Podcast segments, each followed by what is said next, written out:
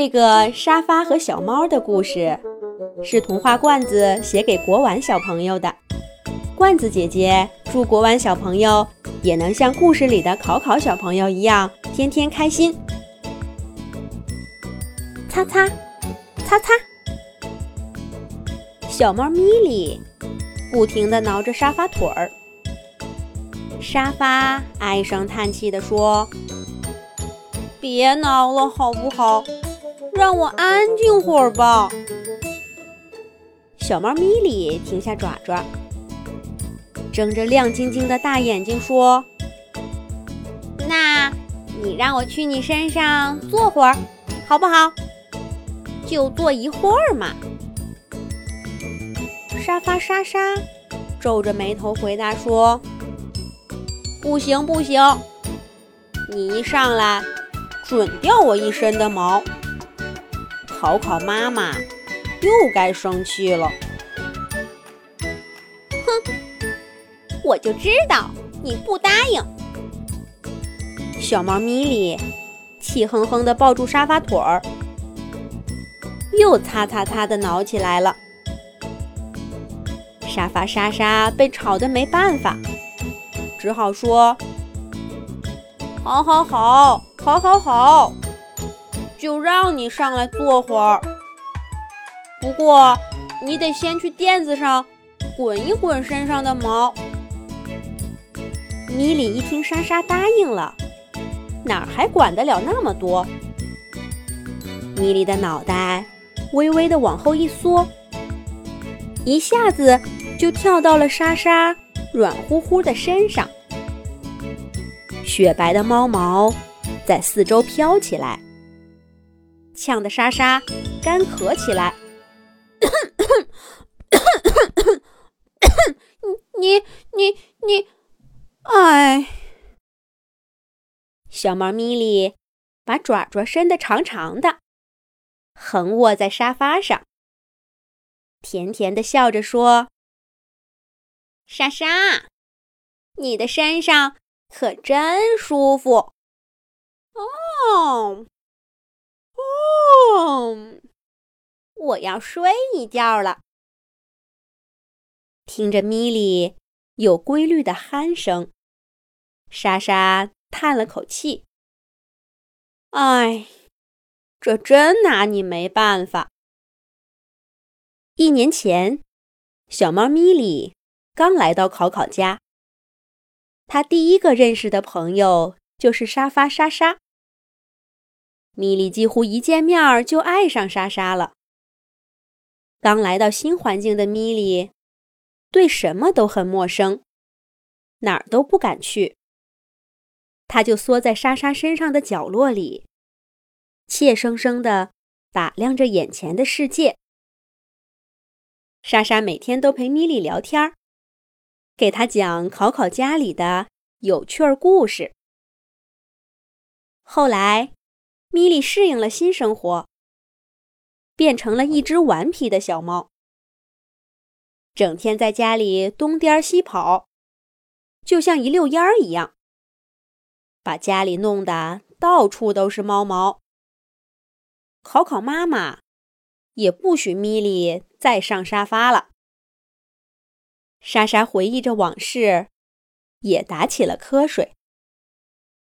咔咔咔，钥匙开门的声音响起，是考考妈妈回来了。一片混乱的家具家电，赶紧各就各位。桌子推着电脑回到墙边，电熨斗从书架上跳下来，钻进了玻璃柜。电视机老 K 也赶紧关上了，播了一下午的动画片。小猫咪咪说了一句：“我先走了，莎莎。”就从沙发上跳回了自己的垫子上，舔起了爪爪。家里面瞬间就恢复了考考一家早上出门时候的样子，除了莎莎身上。乱蓬蓬的猫毛，考考妈妈一进门就看到了这些猫毛。哎呀，这个沙发怎么脏成这样了？考考妈妈一边拍打沙发垫儿，一边抱怨道：“哎呀，沙发腿儿都给抓烂了！”米莉，米莉，你过来。可是哪里还能看到小猫咪莉呀？他一看考考妈妈生气了，早就躲起来了。考考妈妈用抹布擦了擦沙发，忽然好像想起了什么，放下抹布，回房间了。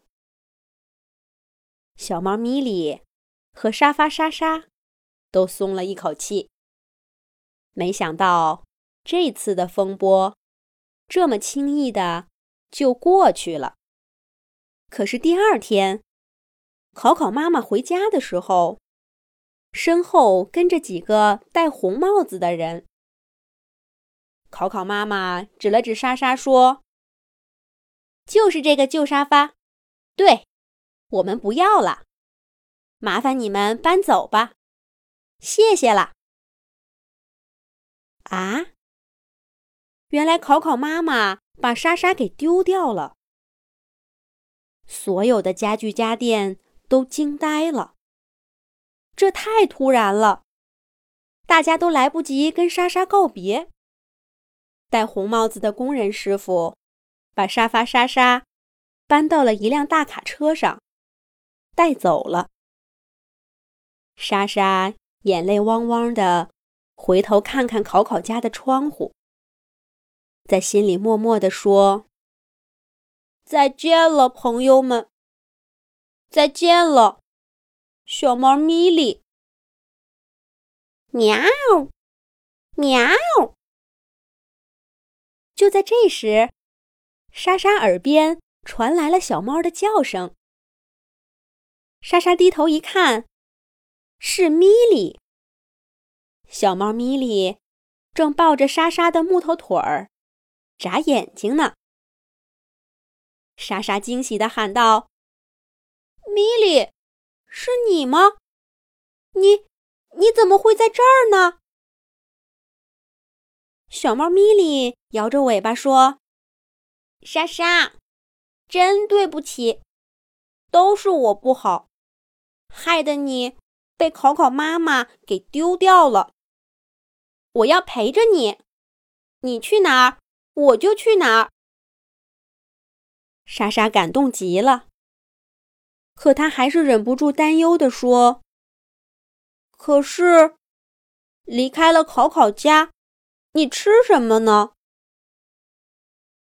小猫咪莉跳到沙发垫子上，蜷起身体，打了个哈欠，说：“放心吧，我不会饿着自己的。”哦。莎莎，你的身上还是这么舒服，我要先睡一觉了。颠簸的大卡车上，沙发莎莎和小猫咪咪一对好朋友依偎在一起睡着了。而此时的考考家乱成了一团，考考爸爸和考考妈妈。正在到处找小猫咪莉。小男孩考考坐在地上直哭。一家人一连找了好几天，却一无所获。考考难过的说：“米莉最喜欢沙发了，一定是因为沙发被丢掉了，米莉才离家出走的。”考考妈妈懊恼极了。为什么要把沙发丢掉呢？只不过沾了些猫毛，用抹布擦擦就好了。沙发腿被抓了几道，可是不仔细看也看不出来的。但是现在想这些还有什么用呢？考考家的客厅空荡荡的，考考爸爸和考考妈妈。也没心情买新沙发了。这一天，考考家的门前忽然咣当响了一声。考考开门一看，原来是隔壁家的老爷爷搬了个沙发回来。老爷爷笑呵呵地对考考说：“真是不好意思，撞到你们家门了。我在二手市场看到了这个沙发，觉还挺不错的，就买了回来。可谁知道，刚一从市场出来。”这只小猫就跳上了沙发，怎么也不肯下来。没办法，我只好把它们都带回来了。沙发，小猫，考考一眼就认出了这只小猫，正是米莉。而沙发呢，也正是重新粉刷过的莎莎。考考开心地扑上去，坐在沙发上，抱住了小猫咪莉。真没想到，竟然这样找到了他们。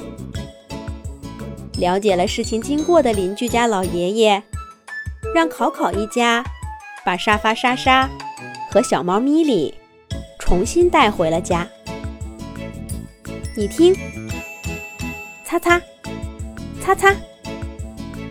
米莉又闹着要到沙发上去玩呢。